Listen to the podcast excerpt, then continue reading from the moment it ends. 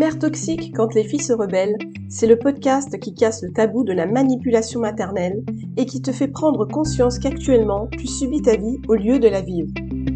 Je suis Maman Caméléon, coach pour les femmes qui, comme toi, cherchent à sortir de l'emprise psychologique de leur mère. Je t'aide à couper le cordon ombilical de la manipulation mentale que ta mère exerce sur toi. Je t'accompagne dans ta transformation pour passer de l'état de petite fille à celui de femme responsable de sa vie, et ce, sans culpabiliser.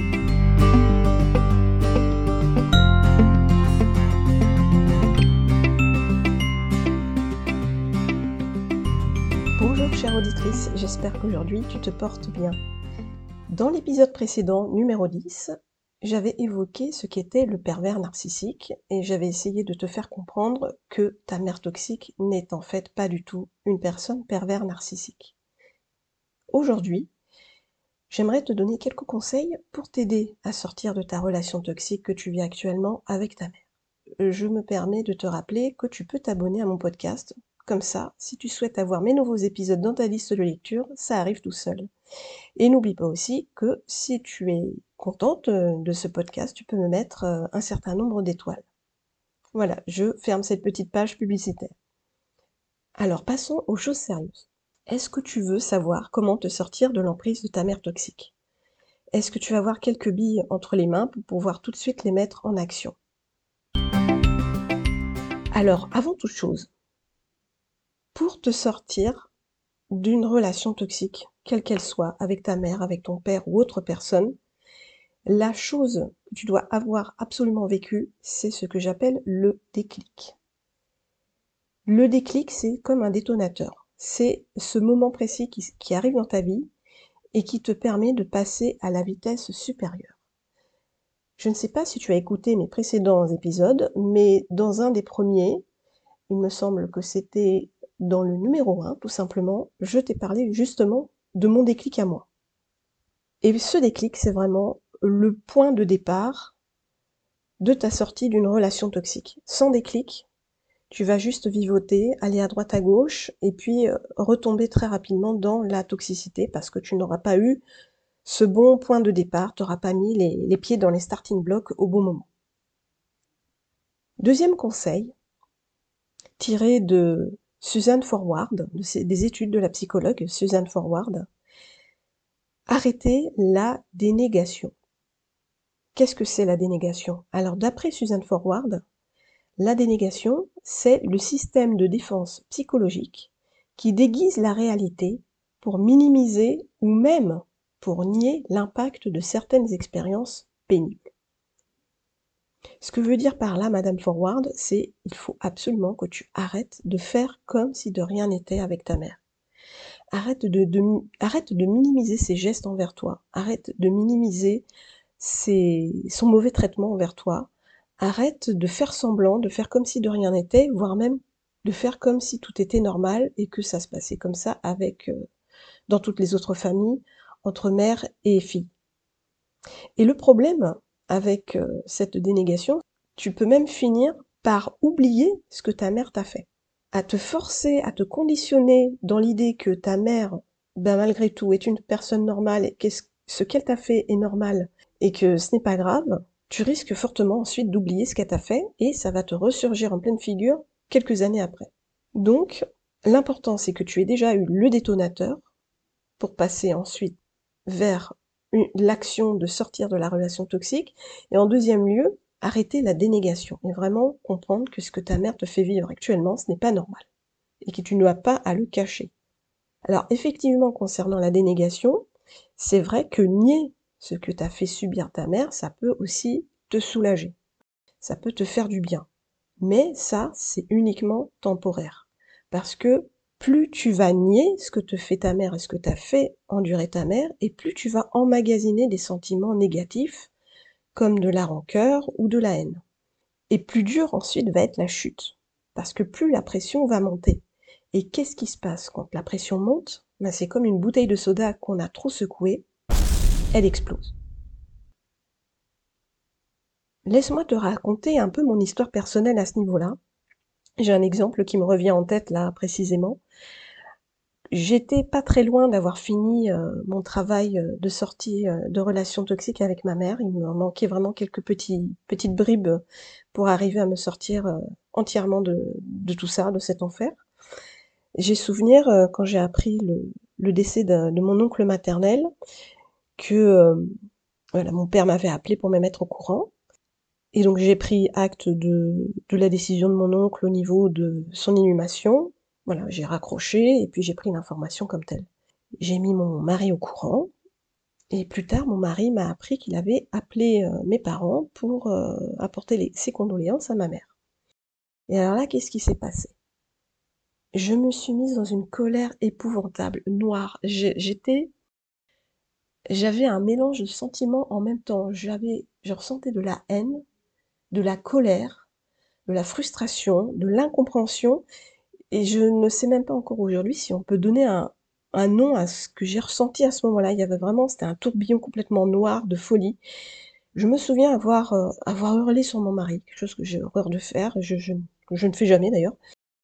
Mais ce jour-là, j'ai explosé vraiment, bah, comme la bouteille de soda dont je viens te parler, j'ai explosé. C'est parti, heu, dans tous les sens. Je crois que j'ai pleuré et je me suis enfermée. Je lui ai dit: «Écoute, je comprends pas, pourquoi tu fais ça? Pourquoi tu appelles ma mère?»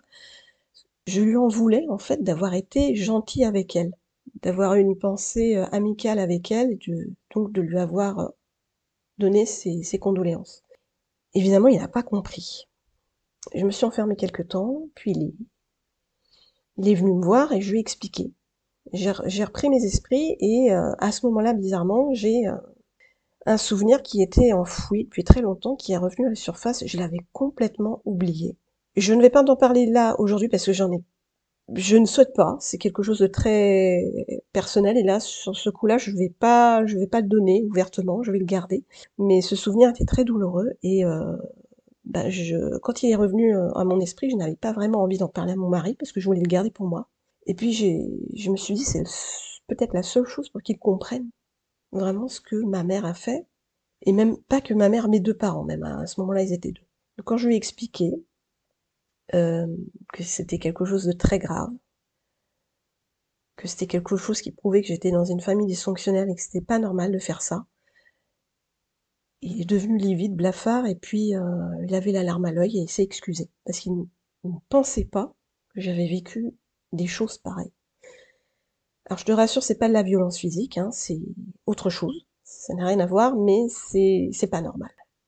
Et donc, heu, ben voilà, là j'ai explosé réellement, la pression a explosé, j'ai et j'ai fait ressurgir, à la surface un souvenir qui était complètement ancré, parce que ça m'est arrivé quand j'étais toute petite.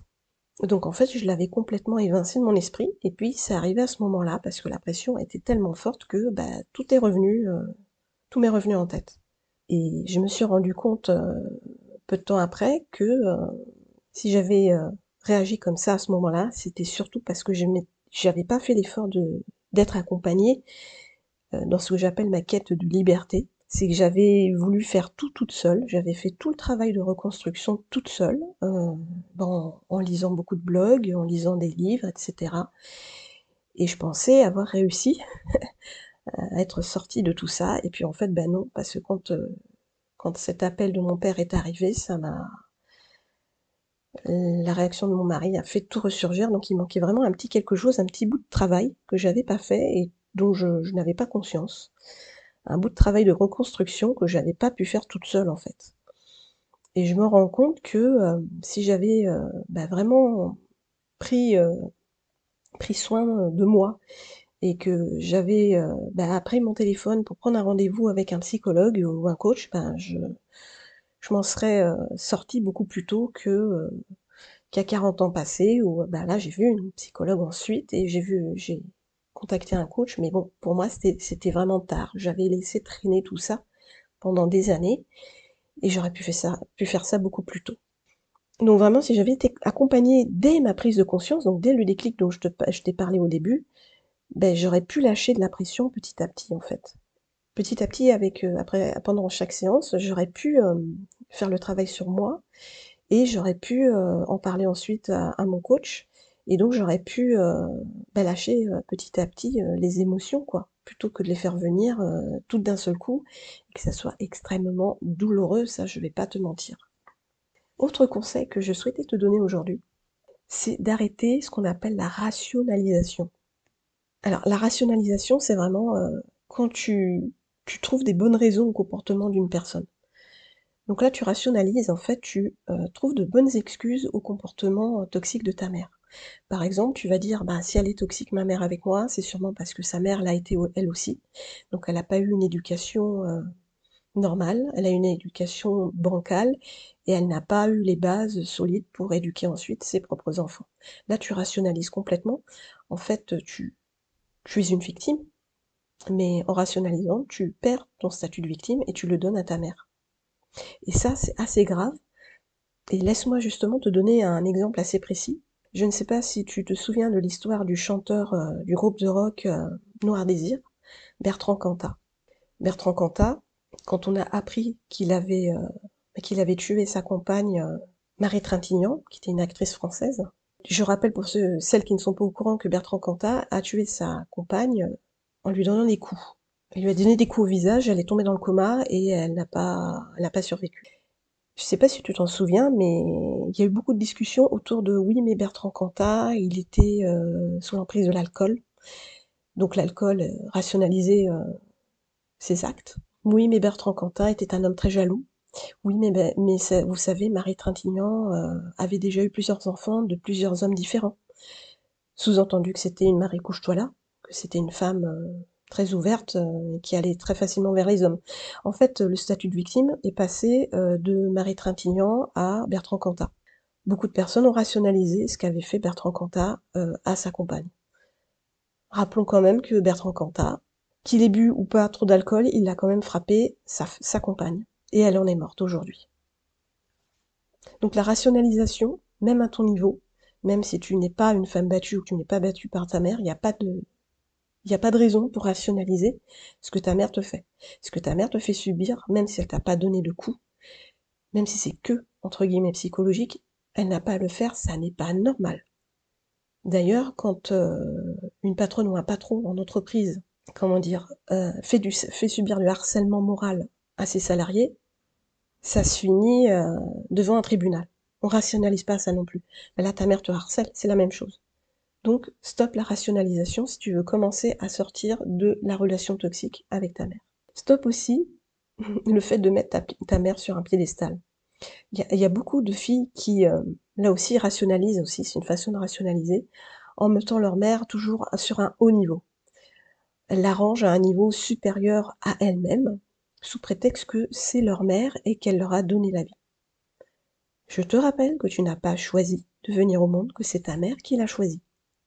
Ou peut-être pas. Peut-être qu'elle n'a pas choisi de t'avoir, mais en tout cas, elle a choisi de te garder. Toi, tu n'y es pour, rien là-dedans, ce n'est pas ton choix. Et c'est pas ta faute si tu es là aujourd'hui. Et t'as pas à, euh, subir les conséquences des choix ou des actes de ta mère. Peu importe aussi ce que fait euh, dans ta vie ta mère, si elle est euh, énormément dans des associations caritatives, si elle a un métier qui sauve des vies, si elle a fait des études incroyables, c'est pas pour ça qu'elle doit être sur le podium. Ta mère, elle est toxique, ta mère te fait du mal. Qu'elle soit médecin, chirurgien, qu'elle sauve des enfants euh, au fin fond de l'Afrique, c'est bien. C'est pas pour ça qu'elle doit être sur un piédestal parce qu'elle te fait du mal à toi, actuellement. Donc c'est pas une raison pour lui donner, pour lui discerner une couronne ou, euh, une médaille. Ta mère est une personne comme une autre, elle est à égalité avec toi.